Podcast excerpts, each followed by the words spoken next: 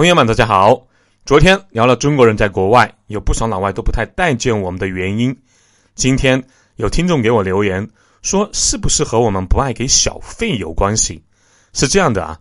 我们需要了解为什么老外对中国人比较排斥或者不太待见，但是没有必要过分在意，把自己的事情做好，强大了，这种情况自然会好转。但今天我还真想聊聊小费这个事儿，还是从。在意大利的经历说起，记不记得好几期前我聊过，有一次在罗马换钱，然后被坑了两百多块人民币，我还叫了警察。那家黑店的领导给了我一张 VIP 卡，虽然最终那笔交易没有退回，我还是损失了两百多块钱，但是拿到了据说要换钱超过五千欧元以上才能拿到的 VIP 卡。尽管这张 VIP 卡我从来没有换过啊，也不知道弄到哪里去了。不过那天心情大好，因为那天哥们我让那个嚣张的换钱小妹，最后一句话也没有说，乖乖的待在了一边。他们的领导给我赔礼道歉了，所以啊，我就跑去吃了顿大餐。我一般是比较喜欢中日韩菜系，或者呢图方便吃性价比比较高的披萨、麦当劳、肯德基。那天呢去吃了一顿正宗的西餐，是那种。有前菜、餐汤、副菜、主菜、沙拉等啊。我付完账啊，那顿很贵，我记得好像一个人吃了五十几欧。换平时我得心疼半天。要知道，哥们，我到国外出差吃的最多的就是麦当劳、肯德基和必胜客，平均一顿也就六七欧元。那天等于说吃了平时八九倍的钱。然后呢，我正准备出门的时候，服务员赶了过来找我要小费，还说。如果我喜欢他的服务，最好能给百分之二十。他的意思是给十欧元。我一愣啊，差点出现自己在美国出差的那种错觉。因为欧洲和美国、加拿大不一样，并不是一定要给小费的。如果你觉得服务的特别好，然后这个餐厅的性价比很高，给一点也无妨。但是不给完全没有任何问题。那天我就没有给，心想着我消费了五十几欧啊，出了不少血，就没有给。然后那个意大利服务生就笑着追出来找我要，我看了他一眼啊，虽然是个比较漂亮的妹子，但哥们我还是头也没回的就走开了。后来在罗马的一家中餐厅和老板娘聊到这个事儿，她说她的餐厅服务员很少收到小费，十个人里面能有一个给就不错了。在意大利很少有人给小费的习惯，有也是老顾客，长期被一两个服务生服务有感情了，而且也就。一欧两欧，绝对不会有人主动要给小费，而且呢还要五欧元以上的。他如果发现了，会罚钱或者被开除的。意大利人找东亚人，尤其是中国人要小费，可能是我们有些同胞比较有钱，特别是在高档的餐厅爱面子。听说外国人啊有给小费的习惯，所以呢就会比较慷慨，也就养成了这些老外的坏习惯。然后呢，他接着说，我们经常会惯坏一些习惯。比如，他带公公婆婆去泰去泰国玩啊，报的团，然后领队是我们中国人，告诉他们，也就是一个团的人最好在护照里面加两美元或者五美元的现金，这样泰国人就会通关快一些，省得了找我们的茬，然后拖累整个团的进度。然后很多人就傻乎乎的啊，根据导游说的，往护照里面夹钱。有的夫妻还会问啊，是加两美元还是五美元起小的争执。只有她和老公说，我们在意大利都没有说要给小费的习惯，就更不要说泰国这种从来没有小费习惯的国家。而且通关的海关官员收入一般都不错，是这个国家的中产阶级，小费都是给那些收入比较低的底层的，特别是那种底薪很低的底层的，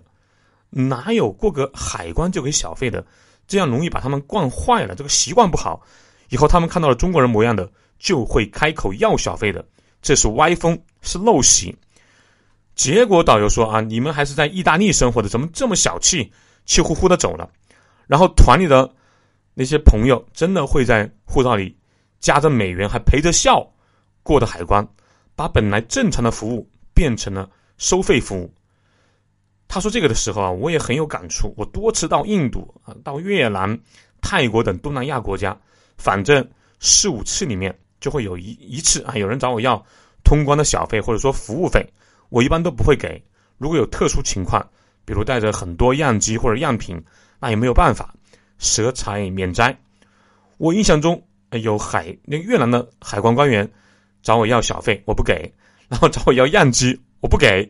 最后问啊能不能把饼干给到他，我实在无奈啊，看他这么可怜。就把吃了一点的还剩大半桶的饼干留给了他。奇怪的是，就是海关按道理说工资收入不低，怎么连饼干都要，像叫花子啊！当然，小费给的最多的是美国和加拿大。举个例子，我一般在美国都是住那种快捷型酒店，因为性价比高嘛，小费也可以给很少，一天一美元就行了，就偶尔会给一下两美元。然后呢，有一次。我提前三个多月订了一家四星级酒店，价格也不太贵，但是我和平常一样，前几天每次都留一美元，然后到第四还是第五天的时候，在床头我收到了一张小卡片，然后上面就说了一句话：“我主要的收入就来自小费。”然后画了一个笑脸。是的啊，就是以这种方式提醒我小费给少了。之后，我我把每天的小费加到了四美元。这次之后，我在美国就很少再住三星以上的酒店了，小费给不起啊。那天我们就聊聊小费这个事儿。现在呢，全球有固定给小费习惯的就是美国和加拿大。欧洲的小费，那真的就是你对某个服务员特别满意，或者是别人超出了就是服务之外的东西，你给他一点奖赏，不给小费完全没有问题。但是在北美。尤其是在美国，你吃饭的时候，快餐除外啊。如果你不给小费，服务员大概率会找你要的。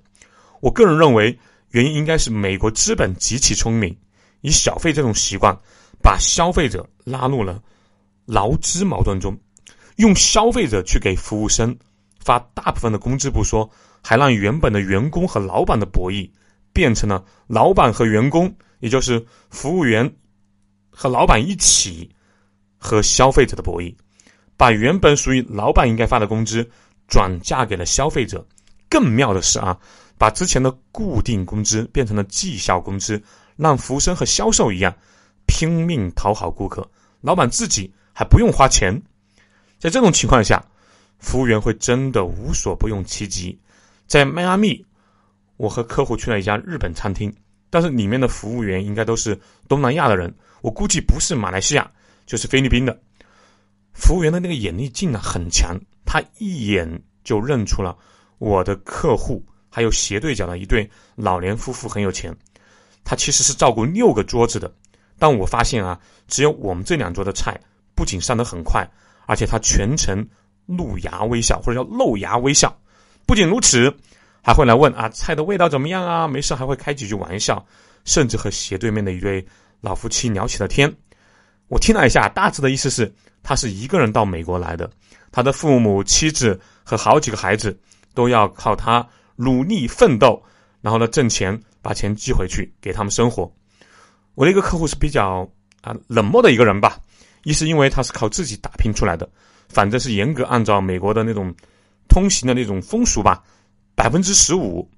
来付小费，就是这顿饭花了一百美元。就付十五美元。另外呢，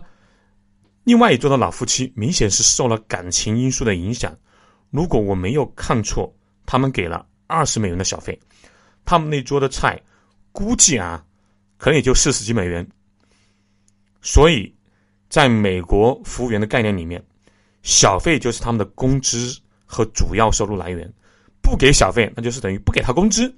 他是不会允许这样的事情发生的，会想尽各种办法，有些时候甚至是跪舔、卖惨，都要拿到更多的小费。我们中国古代其实也是有小费习惯的，我们应该叫做那种散钱，尤其是吃饭、听戏的时候。但这个散钱啊，不是专属于某个具体的服务员，而是整个饭馆的伙计共同享有，包括后厨和前台的跑堂。店小二等人人有份，好的饭馆散钱的收入往往要超过工钱。要知道，过去下饭馆是有钱人的专利，尤其是大饭庄，去那里的客人不仅要有好的食物，还要有大的排场，也就是要兼具顶尖的厨艺和优质的服务。很多时候，伙计不仅要菜端的麻溜，还要会和客人搭讪、说话，甚至呢还要能唱上几句京戏或者当地的一些戏曲。这个时候，客人会给上一些赏钱，伙计会大声念出啊某某某大爷赏银一两，或者说赏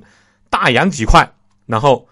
饭馆楼上楼下所有伙计齐声喊谢某某某大爷赏。插出去说一下啊，银子和大洋都是很值钱的货币，尤其是银子，千万不要因为那个武侠小说看多了，动不动就是几千两银子。一两银子的货币价值是相当高的，一两银子等于清初以前的一千两百多文，等于清道光以后的三千多文。要知道，二十几文啊，就算贵的时候，四十文以内可以买一点二斤猪肉。一亩良田只要七到八两银子，即使银子不值钱的时候，也就十几两银子可以买一亩良田。所以你硬要说一两银子等于现在多少钱，我个人估计或者计算大概在一千五百块人民币左右。说回来，能得到顾客赏钱，这在过去是很有面子的一件事情。解放后，伙计变成了服务员，不再是那种低眉顺眼伺候人的角色了，大家都平等了。有段时间，有钱不仅不能嘚瑟，那真的是要夹着尾巴做人的，那是要接受人民群众改造的，所以散钱文化也就消失了，消失的挺好的啊，否则老百姓的日子会更苦，因为没有钱给小费，那真的只能吃快餐了。你看看美国那些底层，一个比一个胖，很大原因就是快餐这些油炸食品闹的。苏胖在美国那绝对算是苗条的，所以在我看来，像美国这样的。强制小费应该算是一种陋习，同时呢，因为我做过英语导游，也就是那种工资很低、主要靠小费的工作，也算是某种服务员，所以从服务员的角度看，小费其实是一件和工资、绩效工资甚至于奖金都类似，但是又很特别、很另类的一个事，因为小费是接受你服务的人给的，而不是雇佣者你的老板给的。它是对你服务最直接和公正的一种评价和认可与否。除了物质上的满足，你在收到不期而遇的小费，或者说比较高的小费，加上顾客对你真诚的感谢时，心情是非常好的。那是物质和精神叠加的快感。要知道啊，我做了那么多的行业，除了有时候在录音时聊到一些我特别爱的话题。会突然有巅峰的那种感觉出来，哎，比如前几集我就突然背诵了几句李白和苏轼的诗和词，哎，那种很激动的类似心流的那种体验，能给我很大愉快的工作，就是原来做英语导游了。尤其是送别客人收小费的那天，不仅口袋满满，关键是你能感受到别人对你工作的那种认可。这个世界上啊，钱是一种很大的选票。他用真金白银告诉你：“我很认可你，我认可你所说的，我认可你的劳动。”说到这里，我要特别感谢一下啊，投我这个节目的老朱，朱老板，不仅投了全版权，之后在八十集的时候就投了我的节目。相比于几句客套的赞扬，这种真金白银的认可，给了我双倍的愉悦和每日一根更大的动力。所以。在那些有小费习惯的地方，我一般都会给小费的，因为这是性价比最高的让别人获得快乐的方式。即便那些没有给小费的地方，比如我在中国住酒店的时候，如果有时间，我也会在纸上画一个笑脸，写上一句“谢谢你的服务”。好，对旅游、文化、投资感兴趣的朋友，欢迎加苏胖的微信号：幺八六二幺八九二六零五。欢迎大家关注“苏胖带你看世界”节目，在这个节目上面点击关注就不会走丢了。欢迎转发节目，你怎么看待给小费的习惯或者说行为？欢迎留言，我们一起走过五百期，下期见喽。